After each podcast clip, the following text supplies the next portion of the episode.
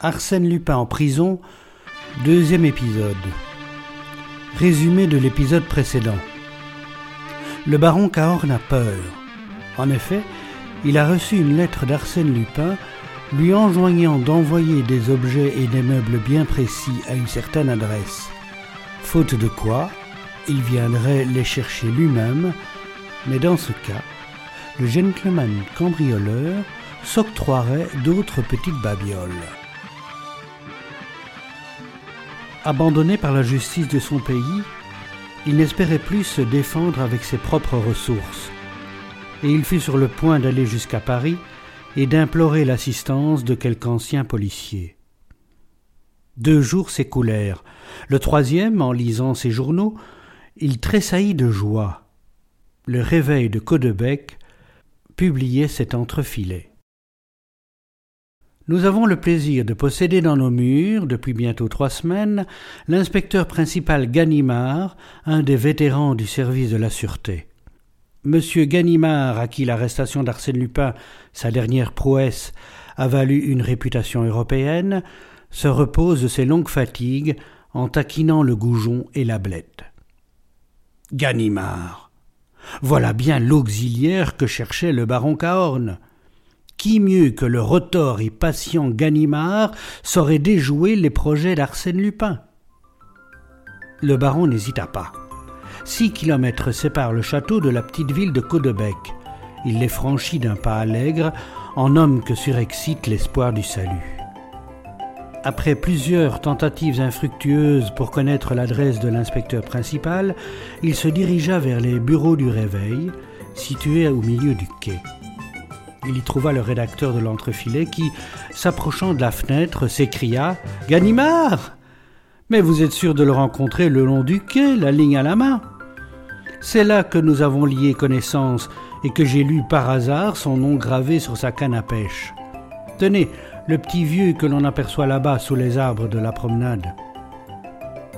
En redingote et en chapeau de paille? Justement. Ah, un drôle de type, pas causeur, mais plutôt bourru. Cinq minutes après, le baron abordait le célèbre Ganimard, se présentait et tâchait d'entrer en conversation. N'y parvenant point, il aborda franchement la question et exposa son cas. L'autre écouta, immobile, sans perdre de vue le poisson qu'il guettait, puis il tourna la tête vers lui, le toisa des pieds à la tête d'un air de profonde pitié, et prononça Monsieur, ce n'est guère l'habitude de prévenir les gens que l'on veut dépouiller. Arsène Lupin en particulier ne commet pas de pareilles bourdes. Mais cependant.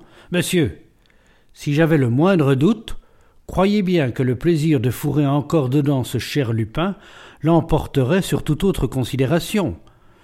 Par malheur, ce jeune homme est sous les verrous. S'il s'échappe On ne s'échappe pas de la santé. Mais lui, lui, pas plus qu'un autre. Euh, cependant, eh bien, s'il s'échappe, tant mieux. Je le repincerai. En attendant, dormez sur vos deux oreilles et n'effarouchez pas davantage cette ablette. La conversation était finie. Le baron rentra chez lui un peu rassuré par l'insouciance de Ganimard. Il vérifia les serrures, espionna les domestiques et quarante-huit heures se passèrent pendant lesquelles il arriva presque à se persuader que, somme toute, ses craintes étaient chimériques. Non, décidément, comme l'avait dit Ganimard, on ne prévient pas les gens que l'on veut dépouiller. La date approchait. Le matin du mardi, veille du 27, rien de particulier, mais à trois heures, un gamin sonna. Il apportait une dépêche. Aucun colis, hangar, batignolles, préparez tout pour demain soir. Arsène. De nouveau, ce fut l'affolement, à tel point qu'il se demanda s'il ne céderait pas aux exigences d'Arsène Lupin. Il courut à Caudebec. Ganimard pêchait à la même place assis sur un pliant. Sans un mot, il lui tendit le télégramme. Et après fit l'inspecteur. Après? Mais c'est pour demain. Quoi? Ben, Le cambriolage, le pillage de mes collections. Ganimard déposa sa ligne, se tourna vers lui et les deux bras croisés sur la poitrine, s'écria d'un ton d'impatience. Ah ça. Est-ce que vous imaginez que je vais m'occuper d'une histoire aussi stupide? Quelle indemnité demandez-vous pour passer au château la nuit du 27 au 28 septembre? Pas un sou. Fichez-moi la paix. Fixez votre prix, je suis riche, extrêmement riche. La brutalité de l'offre déconcerta Ganimard, qui reprit, plus calme. Je suis ici en congé et je n'ai pas le droit de me mêler. Personne ne le saura. Je m'engage, quoi qu'il arrive, à garder le silence. Bon, il n'arrivera rien. Eh bien, voyons. Trois mille francs, est-ce assez? L'inspecteur huma une prise de tabac, réfléchit et laissa tomber. Soit. Seulement je dois vous déclarer loyalement que c'est de l'argent jeté par la fenêtre. Ça m'est égal. En ce cas. Et puis après tout, est-ce qu'on sait avec ce diable de Lupin. Il doit avoir à ses ordres toute une bande.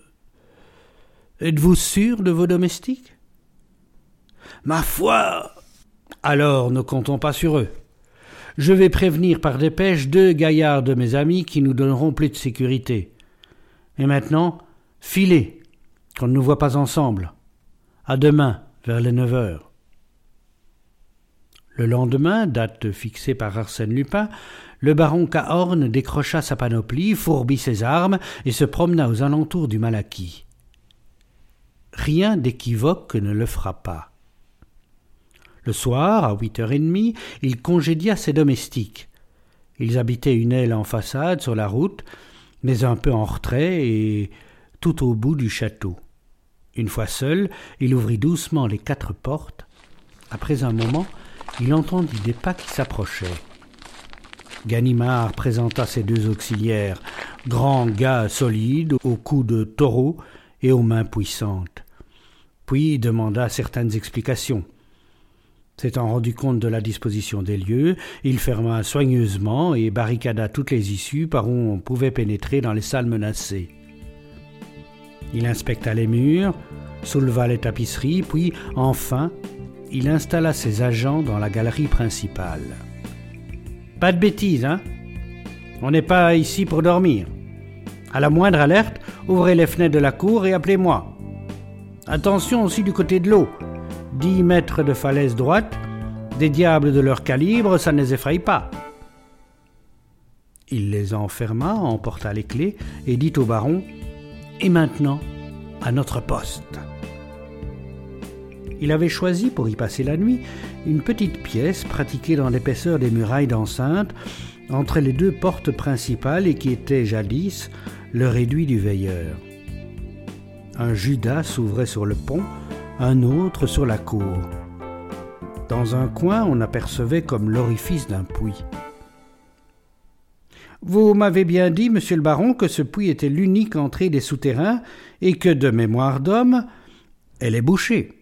Oui. Donc, à moins qu'il n'existe une autre issue ignorée de tous, sauf d'Arsène Lupin, ce qui semble un peu problématique, nous sommes tranquilles. Il aligna trois chaises, s'étendit confortablement, alluma sa pipe et soupira. Vraiment, monsieur le baron, il faut que j'aie rudement envie d'ajouter un étage à la maisonnette où je dois finir mes jours, pour accepter une besogne aussi élémentaire. Je raconterai l'histoire à l'ami Lupin. Il se tiendra les côtes de rire. Le baron ne riait pas. L'oreille aux écoutes, il interrogeait le silence avec une inquiétude croissante. De temps en temps, il se penchait sur le puits et plongeait dans le trou béant un œil anxieux.